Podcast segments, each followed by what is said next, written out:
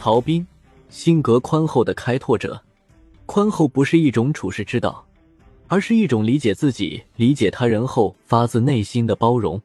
曹彬是北宋开国名将，在宋王朝的统一战争中立下了大功，是宋太祖、宋太宗时期最具开拓能力的业务人才。他十分敦厚，对上谦虚，对下不自傲，善于约束将校和士兵。堪称团队中的核心人物。南平高氏政权纳土归降后，北宋王朝把目光转向后蜀。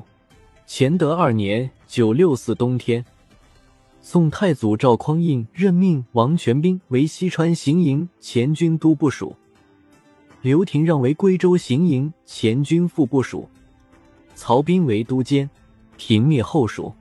当时的将领都放纵士兵趁乱劫夺钱财。只有曹兵约束部下，不允许他们胡作非为。后蜀被灭后，王全斌等人昼夜饮盐，沉溺在胜利的光环下。朝廷首先着手解决的是大量蜀军的问题，将他们发往中原，规定原后蜀的士兵每人发钱十千，暂时不能离开的人加发两个月的伙食费。曹兵请求班师，让归附的蜀中恢复正常生活。但王全斌不听，那些蜀兵也因遭受不公正的待遇，准备发动叛乱。一些被遣散的蜀兵走到绵竹，便失去约束，四处劫掠。他们行为凶猛，很快就聚集了十余万人，自称新国军。曾担任文州刺史的全师雄家族也在遣送之列。他害怕族人被乱兵伤害，就将他们藏在江区的民房里。蜀兵们。发现了全师雄后，认为他是有威望的人，便强行推戴他做主帅。王全斌得知蜀兵叛乱，派遣都监米光绪前去招抚。米光绪先找到全师雄的族人，将他们全部杀光，吞并了他们的财产，又强占了全师雄的女儿给自己当小妾。本来并无叛乱之心的全师雄得知后大怒，决定不再归顺宋朝。而是率军猛攻绵州，进攻不利后，又掉头攻彭州，杀死宋军都监李德荣，占据州城。之后，成都十县纷纷起事，赶走或杀死宋军。全师雄自称新蜀大王，建立府衙，设置百官。蜀中的十七个州倒戈进攻宋军，刚刚平定的蜀地很快又叛乱了。赵匡胤大怒。严厉斥责重臣，最终在曹彬等将的努力下，蜀中才又重新平定。灭蜀后，宋军将领多劫掠金钱、奴隶和女子，而曹彬的行囊中却只有图书。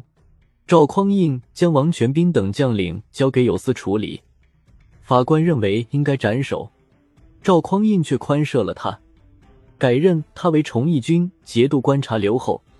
其他将领如崔彦进、王仁善等都被贬官，征西的将领们都遭到处罚，只有曹彬因为善于约束部下，且立有军功，得到赏赐，被任命为宣徽南院使、义成军节度使。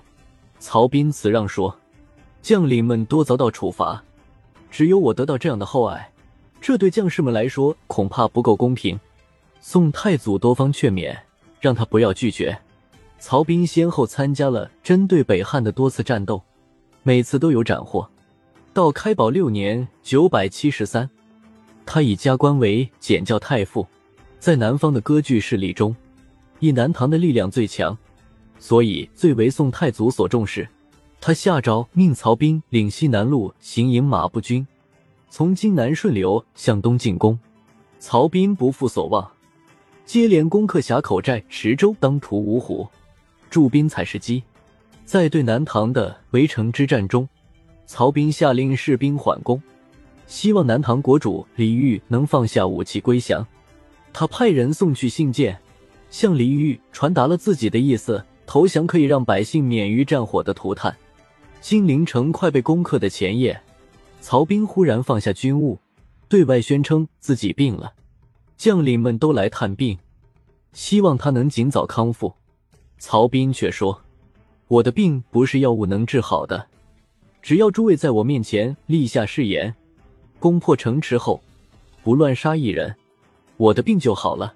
将领们明白了他的心意，便一起设置香案，焚香立下誓言。